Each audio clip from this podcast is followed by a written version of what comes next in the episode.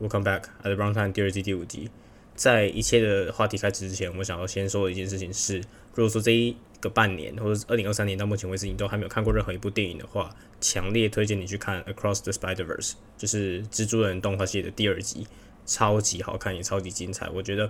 没有看过第一集其实没关系，因为我觉得它的故事其实当然它有衔接一部分第一集的故事，但是我觉得大致上来说并没有到。你一定要看第一集才会看得懂第二集。我觉得整体的精彩程度、跟音乐、跟视觉动画都是 就近几年来，我觉得最好的。这有点像是我去年刚刚看完 Top Gun 之后，觉得说哦，终于看完一部好电影的那种感觉。那我那时候看完的时候就坐在椅子上，其实同时间我有两种蛮复杂的心情，就是我觉得就是很幸运能在就就是可以活在这个世上看到这部电影的感觉。但同时你又会感受到说，是不是近几年就在未来的几年内，是不是都没有办法看到那么好的一部电影呢？因为我知道，我们知道说这部这一部三部曲的话，它的第三集《Beyond the Spider-Verse》本来预计是在明年的三月会上映，但是现在因为有动画师的什么工作的权益问题或什么薪水问题，就是之前其实漫威就已经有这样子类似的事件了，只是这一次在这个呃《Spider-Verse》的这个 trilogy 里面又重再一次的出现这样子，所以不知道明年会不会三月准时上映，我觉得是有点难，但是可以期待一下明年的下半年。会不会有机会看到这部电影？大概讲一下这一部电影大概在讲什么好。就是反正我觉得这部电影其实它它有两个主角嘛，第一个是 Miles，就是那个呃黑人的呃蜘蛛人的男主角，然后另外一个是 Gwen Gwen Stacy。然后我自己觉得是这部电影虽然说这个三部曲主要他们想定位的主角就是这个 Miles，这就是这个男生，但是其实我自己觉得以这部电影来讲，Gwen 才是。整部电影的主角，我自己会觉得这样子，因为很多的剧情的转折，或者是人物的呃角色成长，或者是剧情的推动，其实都有棍棍是它是造成剧情推动的一个原因，或者是剧情在有比较大的转折的时候，棍也会是其中一个部分。所以我自己会觉得说，在这部电影里面把棍当做是他的主角，呃是比较好的，或者比较适当的这样子。那我自己觉得他音乐很很不错，尤其是他的 ending song，就是在跑第一轮的 ending credit 的时候。他的歌是《Am I Dreaming》，那你可以在所有的那种就是 streaming 的 media 上面看到，就可以听到这部电影的专辑。然后《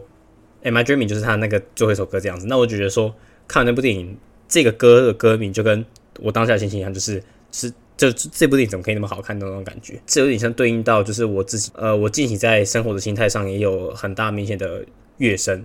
啊，就是例如说。我自己觉得是我现在的心情状状况，算是从二零二零年到现在最好的心情状况。就是我自己觉得，从开始上大学到现在，我是现在是对我自己是最有信心的时候。倒不是说我自己一定可以在最近这个时候做到什么事情，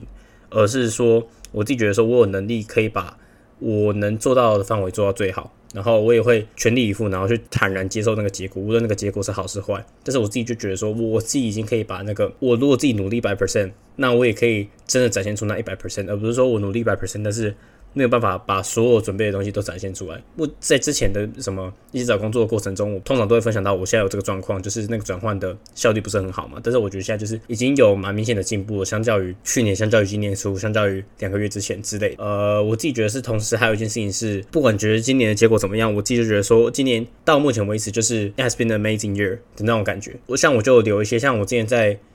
好像前一两节的时候有讲到，说我把我的 NUS 的 email 留在我的 Outlook 的那个 application 里面。虽然说 NUS email 到现在已经现在已经是失效，就也不能收 email，它也不能寄 email 了。但是我就是把那个我曾经收过 email，然后留在里面。看到这个 email，我就觉得说，哦，不管今年做的怎么烂的，我觉得今年已经有感受到一个非常不错的部分的。好，那我觉得讲到这边的话，其实应该可以来对整个今年上半年做一个简单的评价，就是。如果说要给今年上半年我自己的表现或者整体的满意度评一个分的话，我会觉得一百分里面我会给自己六十分，就是勉强可以及格，把该做的都做好了。但是我觉得还有很大的进步空间。就是以找工作的角度来讲的话，就是觉得说现在已经有可以。去谈找工作的本钱，或者是自己有那个筹码可以去找到一个不错的工作。但是你说真的有做到这件事情，或者真的有成功做到什么吗？还没有。就是我只是觉得说，我现在应该有能力做到这件事情，但我还真没有，我还没有真的成功过。应该说近几年来，我都不觉得说我自己没有那个成功的瞬间。但是就是我一直在往说，到底怎么样才可以得到那些成功的人需要得到的技能之类的。在开始讲这一段之前，我觉得我还真先做一个声明，就是我这个频道从第一季一开始开播以来，一直在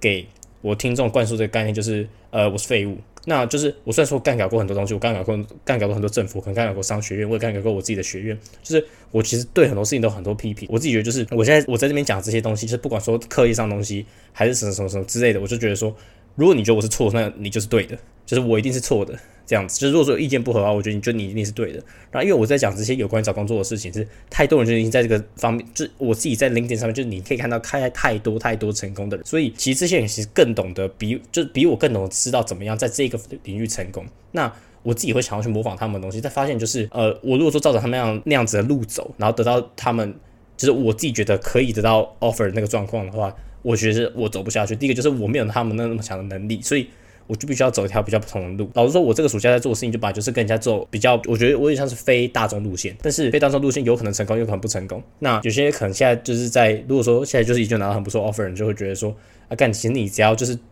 就是表现自己什么什么之类。但是我试过了嘛，就是没有没有成功嘛。所以我觉得这一点就是我我不能走一般人走的路啦。然后如果说你要跟我说，啊，你其实你就是在 video interview 里面表现自己这样就好，就是感我自己就不是一个很讨喜的人，所以我知道我只要走这种正规的路，不太是一个我会成功的方向。再加上我自己也不是一个很会一次就把东西讲到好的那种人，就是 video interview 那些要讲 behavioral questions，在前面的题基础讲过，就是我不是一个很擅长 behavioral questions 的人，我也不是一个很擅长 video interview 的人。但通常这两件事情就是一起发生，那这就是我最大的一个瓶颈。这样子，呃，我现在目前有做一些 project，然后这个东西有摆在履历上，然后有呈现给一些 employer 看嘛。那目前我现在做到进度就是，我已经拿到一个可以到 final round interview，或是你说 super day。的一个入场券，一个门票。那 What's next？就是目前我需要遇到的课课题。呃，从我觉得这一季的节目有一点非常好的事情是，从五月第一周开始，呃，我就一直在说，哦，我那时候在找工作，然后我现在面试的状况怎么样，然后我自己对这个面试的结果的猜想是什么，然后我就是。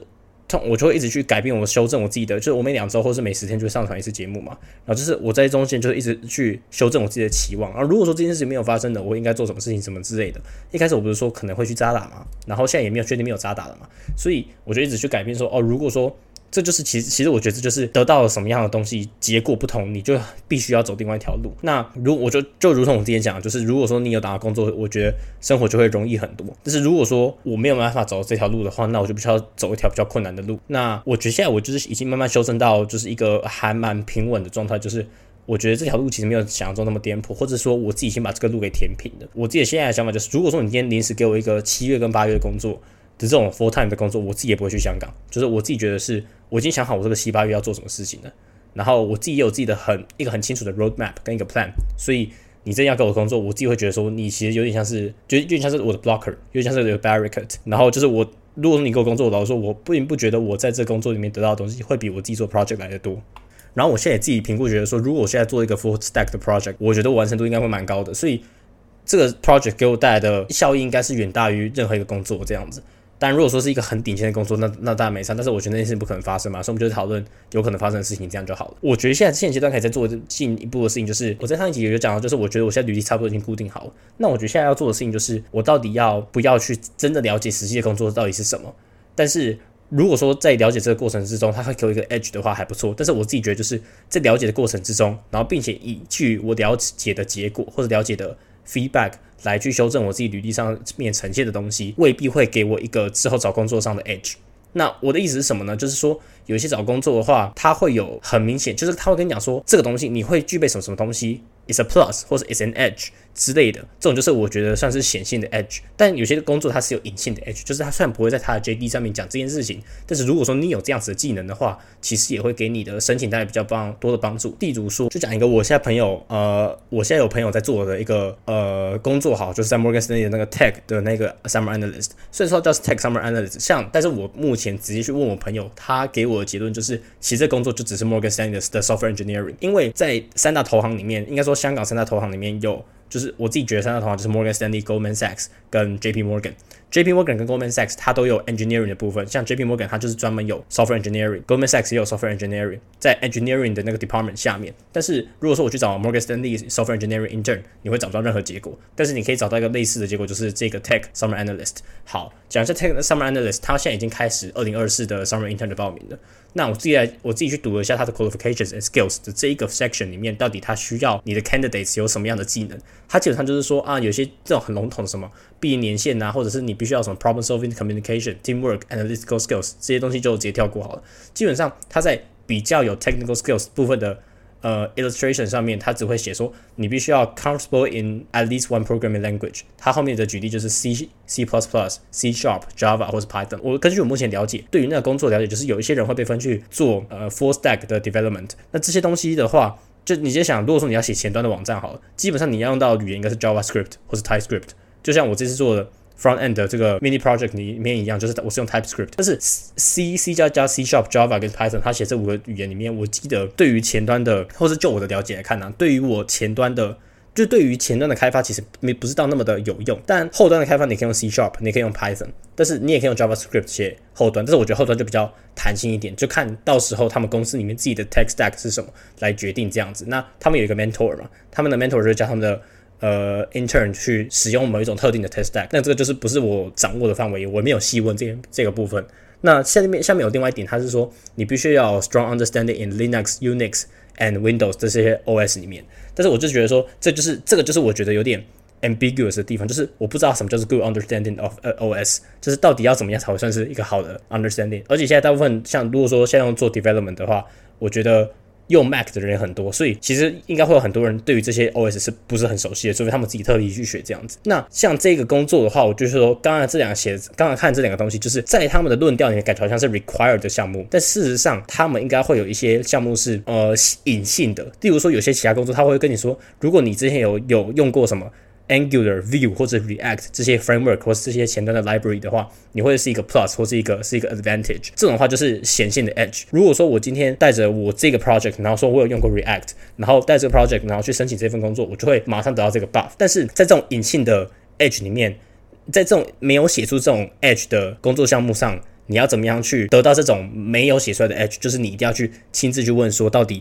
这个工作到底是不是真的在做？有没有在做这件事情，或是他工作内容到底有什么？好，然后我去问，就是我有问到说，哦，这个工作的这些 intern 里面，其中有人在做 full stack，那我就觉得说，哦，那这个东西应该就是个隐性的 edge，但是毕竟他没有写出来，所以你也不能有办法，你也没有办法真的去 verify 说这到底是不是个 edge。那就算这是一个 edge 的话，这个 edge 的影响又有多大？它到底是一个大的 edge 还是小 edge？就不知道。我自己觉得就是说，如果说这些大公司觉得这个 edge 不是一个很很 tie breaking 的的一个 quality 的话，那到最后，他就会还是觉得说，哦，因为你这些东西到最后就是公司里面还是会教你，而且那个 intern 就我问的那个朋友，他自己也跟我回答的是的结果说，他就觉得说，公司一般要你会的，你不会提前会。但是我我自己在找那个 quality 是有类似的概念，就会有得到加分效果。例如说你在做 front end 的时候，你一个 candidate 他知道什么叫做 asynchronous function，跟一个 candidate 他不知道什么是 asynchronous function 就有差。因为 asynchronous function 我觉得在以如果说像是我这种 second major 是 CS 的人，应该不会在大二之前就修到这个东西，或者是知道这件事情，那就一定要要学到就是 JavaScript 这个我不知道 Java 里面有没有这个概念，但是我在 JavaScript 里面有。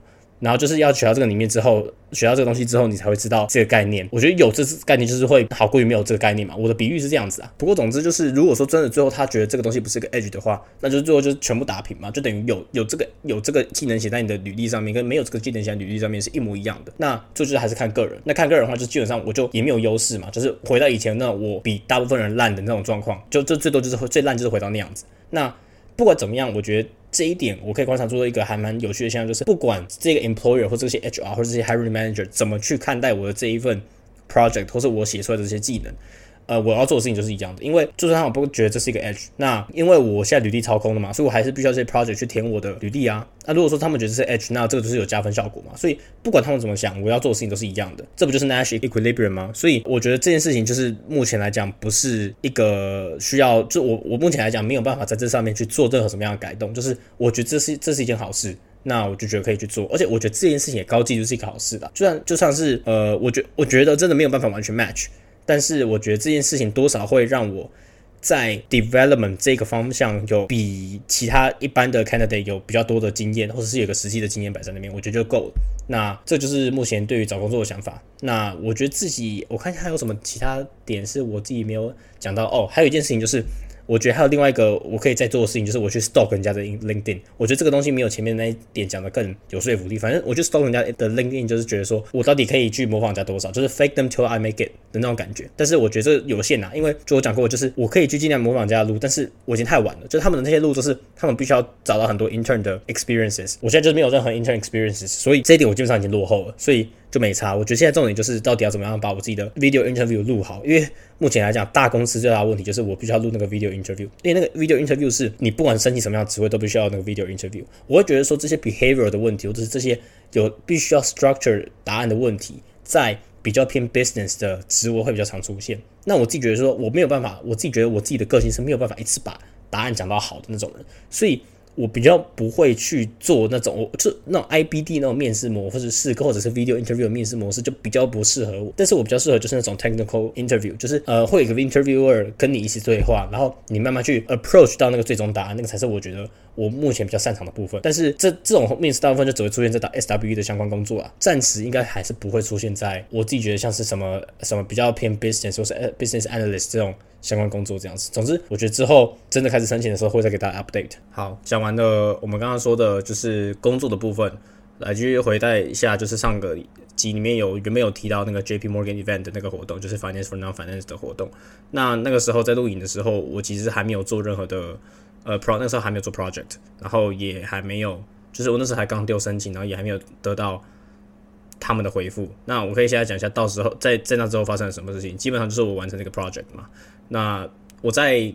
上完是录完影，礼拜天就是我五六日三天花六十个小时把那个 project 大概大致上完成了。然后现在是完成 MVP 的状况。然后在礼拜一的时候，我收到 JP Morgan 的信，他们说啊，我通过他们的 eligibility。Screening 就是基本上就是我符合资格，但是根据他们的说法，感觉是他们在这一轮里面只有筛掉那些不合资格的人，他并没有针对你的履历或者你的 quality 做筛选，他就是看你有没有在二零二五年毕业，然后你是不是一个 non-finance background 的人，就这样而已。目前来看，就是在那一次他传那个 email，其实他标题没有写 action required，就是他有在叫我做其他事情。那我不知道他们设定是怎么样，就是总之他就叫我再重新填一次那个报名表。那我原本我在重新填那一次报名表，基本上跟我第一次填的报名表是一模一样的，只是它有多几个问题，就是针对于那个活动比较有相关的问题，或者是针对 JP Morgan 比较有相关的问题这样子。但是在那个报名表里面，它可以让我再重新 attach 一次我比较新的版本的 resume。虽然说这两次的报名表填写报名表的时间再只差一个礼拜，但是因为我说过，就是在那个中间我已经把整个 project 从零到有从零到一百，也不是说到一百就到 MVP 生出来，所以我的 resume 其实是有非常大程度的改动的。只是这个问题就是你不知道 JPM 的 HR 到底他是不是还是存着比较旧版的那一部分履历，还是他其实已经有花时间去看新的那一版的履历了。但主要填这一份报名表的原因，还是因为他们想要去重新 configure 那个，就是如果说你填完一个报名表，然后他可以去去 activate 那个 higher view 的 link，然后让你去做那个 video interview 的部分这样子。但无论如何，这一次的这一份 Attach 的履历就会是我第一次有把我的 side project 呈现在我履历上的的第一版，然后也是我觉得蛮关键的一个 event 这样子。那我不知道这个东西会到底对我这申请这个 event 有没有加分。那因为今天已经是礼拜一了，然后它的预计这个活动 event 的预计开始也其实下礼拜一，应该说下一个礼拜这个期间这样子，所以。我自己是认为，觉得说我到今天还没有收到任何的回复，基本上我高级就是一样没有被选进去这个 event。那这个就是跟我一开始预期是差不多的这样子。但是这同时又让我觉得是说，就是我已经减负了一个最满意的呃 CV，同时我自己又觉得说这一次的 video interview 我自己没有做到很差。就我之前讲过，就是我的 video interview 基本上不会做到好，但是我自己觉得这一版已经算是我做的。最不烂的，就是我自己有把想讲想讲的东西讲到，只是可能我的答案没有那么 structured 而已。那我就不知道，所以我就觉得说，就是我已经能把能做的都做好，但是我的 video interview 我觉得在短时间内也没有办法再把我的 delivery 做到更好，或者是我的进步空间可能会非会非常有限。所以我就觉得说，像目前应该遇到的就是一个撞墙期，那就很多东西都需要 video interview，所以暂时我就真的也不知道怎么该怎么样去改进这一部分这样子的。另外又还有再想到一件事情是。呃，就是我之前不是说，在我觉得第一季的二十几集的时候，有讲到说我要转学到新加坡这件事情。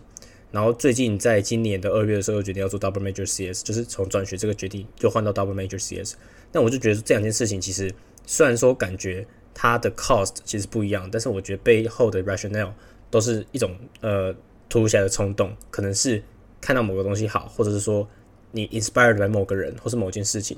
但是我觉得这两件事情就是。它同时象征的一点就是，我自己觉得是在近几年，或者是近几个月，我自己觉得我自己对于生涯的呃风险取向增加了。就我一开始选择精算这个行业，就是其实它这个精算这个行业的风险取向是很小的。虽然说你的薪水没有到 software engineering 或者 IB 那么多，但是我觉得这个问工作就是稳。然后这也跟我在香港朋友讲的东西算蛮吻合的。但是我就觉得说，在近几年可能就是因为你已经到谷底了，所以你大概知道下档有限，那你不如就趁着趁着这个机会去尝试一些比较冒险的东西。那我觉得 double major CS 就是这样子一个过程。这样，同时还有人问我，就是说，如果说我真去参加这个 finance for non finance，或者是说之后去找 SWE 的工作的时候，会不会发现说，其实 CS 也不适合我？发现呃，精算会比较适合我。但是我自己的理论就是说，我觉得你在探索 A 的过程中，不会让你原本的选择更适合。就是只要以前我的 context 来讲，就是如果说我在探索软体工程这一部分的工作的时候。我不会因为我觉得软体工程不适合，让我觉得说精算是适合我的。我只是觉得说两个都不适合，所以我要去尝试第三种选项。这也是为什么我觉得说，在我决定不要追求，或者我不要去探索，或者我不要去考精算考试之后，我在短时间内不会再踏回这个领域，除非说这个领域有本质上的一个大改动，或者是这个就业环境市场有一个对于呃精算就业人员比较有利的环境，我才会踏回去。不然我自己短期来讲，应该还是会想要在。呃，software engineering 这个地方多做一些研究，或者是多做一些新的发展这样子。因为我们到目前为止，我对于 software engineering 自己做的 side project 也算是蛮有兴趣，也觉得算是做的还可以的。虽然说过程不是到那么快乐，或者是说，因为我是要完成我的履历，我是要让我自己的履历变好，所以我才做这件事情。但是我觉得这个过程是快乐的，也比我去年在做精算实习的时候也好的很多。暂时来看，应该是不会有任何的。转变就是短期之内也不会有转变啊，可能就是因为刚开始而已，所以还有那种新鲜感。可能过了一两个一两年之后，事情又变了，就不知道。那最后再讲一下，就是在新的学期的时候有什么打算？就之前有说，在之后我可能会去做，呃，如果说看怎么找 TA 的工作嘛，因为就多少可以赚一些，我自己会觉得是零用钱啊，去补一些我自己每个月订阅的东西的。就是每个月我有订阅东西嘛，就是我觉得说你有做一个 TA 或是做一个 part time 的话。多少可以去 cover 一些这些支出这样子。那原本是想说我要去做 CS 的 TA 嘛，但是我在上上个礼拜还是上礼拜已经有联络过，就是 Computer Science 这个 department，他们到底有没有在找 TA？然后我我传讯息问他们的 inquiry，他们完全不回。但是相反的是，呃，商学院他们有开始在找一个就是很出阶的个体经济的课的 TA，因为那个课基本上是整个学校基本上只要跟 business 有相关的任何科系的学生都要学的。然后他一个学期大概有。八百到八百五十个学生，他们的 TA 的需求很大。那他们就说他们在他们用 bulk email 传的那个 JD，然后说他们要找 TA，然后他们 TA 就是说你有学过 introductory 跟 intermediate 的 microeconomics 的人就可以去参加，或者说应该说可以参加报名这样子。然后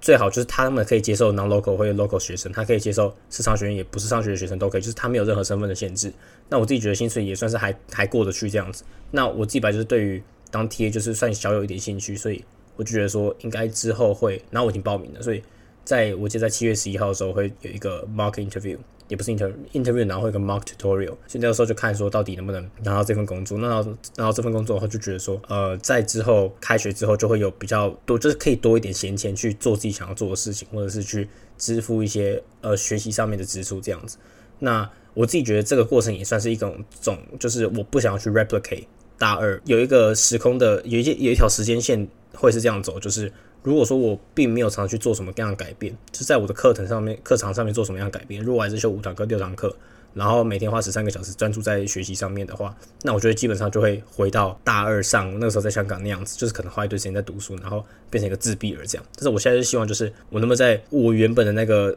学习的 base 这个 basis 上面，再多加一些社交的部分。那这就是我目前大四想要做的事情，然后我想避免重到大二的覆辙。所以好，今我觉得这期就分享到这边。那其实我觉得说那个 JPM 的那个 event 其实还没有被 officially rejected。虽然说现在已经应该已经很高几率是 officially rejected，但是反正如果说有任何的 update，我还是会在可能在 Instagram 或者是在下一节 podcast 会继续讲。那我觉得下一节 podcast 就是。不管有没有去的话，应该都是等那个，应该都是那个 event 结束之后才会录音录音的啊。反正如果真的有去那个 event 的话，到时候还可以再跟大家分享。我觉得起码这个 JPN 这件事情会比呃渣打好心，原因是因为那个渣打，我觉得那个 HR 是完全不想要理这个 program 的事情的。就是就算你没有被，就算你已经 no longer under consideration 了，他还是没有要去那个 system 按 reject 的意思。但我我觉得 JPN 应该不至于这样子，他还是会跟你通知说，哦，如果说你没有办法要，就是如果说我们没有要邀请你的话，就是说。就是 unfortunately，他还是会发那个拒绝信这样子，所以我觉得这一点应该会比渣打状况好一点啊，就这样。